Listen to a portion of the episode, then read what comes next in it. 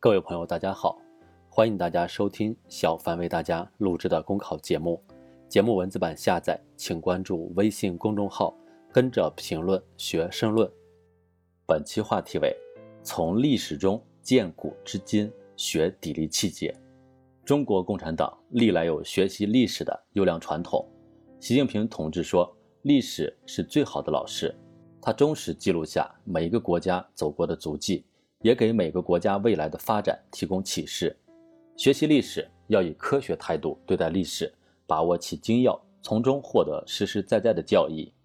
学会一种思维，历史思维。人类历史长河漫漫，气象万千，历史资料浩如烟海。如果不懂历史思维，不掌握科学的方法论，极有可能迷失在资料与细节的汪洋之中。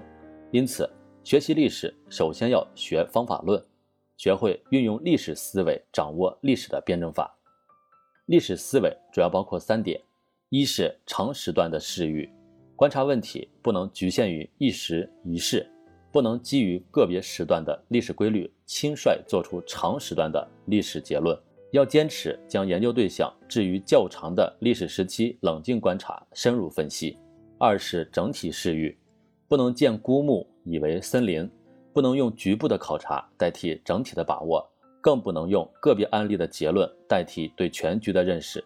三是发展的眼光，不能把研究对象静止化，要善于从纷繁变化的社会现象中探索变化原因、发展变化规律，把握变化本质。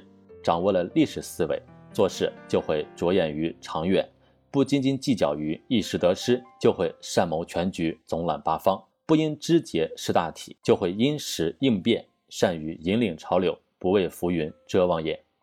掌握一种本领，见古知今。人们记录历史、研究历史，绝非仅为发思古之幽情。司马迁说：“写史是述往事、思来者。”洪亮吉认为：“学古为入关之本，前世即后人之师。”学习历史，可了解治乱盛衰之源，通晓兴衰成败之道。以史为鉴，服务当前，以史经世。事实上，今天中国面临的诸多问题，并非凭空产生，而有其萌生演变的过程。从这些问题产生的原因以及发生演变的历史中，从前人处理应对的成败得失中，我们能学到不少东西。习近平同志说：“治理国家和社会，今天遇到的很多事情，都可以在历史上找到影子。”历史上发生过很多事情，也都可以作为今天的境界。无论过去还是现在，特别是在全面深化改革的今天，想有所作为，想把事业推向前进，必须回望历史，审慎判定所处的时代方位。只有深刻总结过去，才能成功开辟未来。养成一种品格，砥砺气节。人类历史之河波澜壮阔，奔腾浩瀚。个人在其中不过是沧海一粟。一个真正懂得历史的人，不会过分在意一己荣辱得失，而更关心这条长河的未来走向。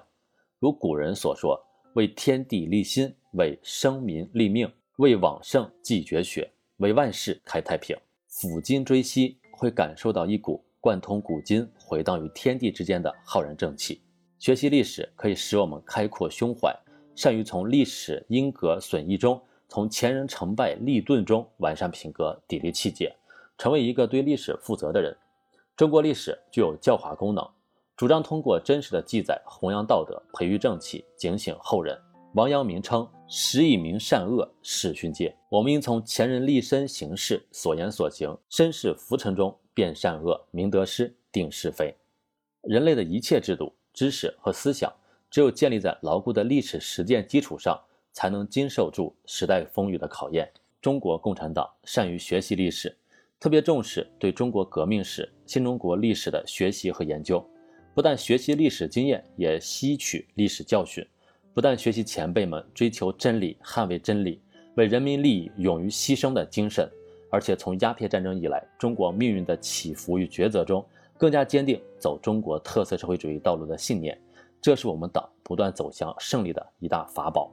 本节目所选文章均来自人民网、求是网、学习强国。申论复习，请关注微信公众号，跟着评论学申论。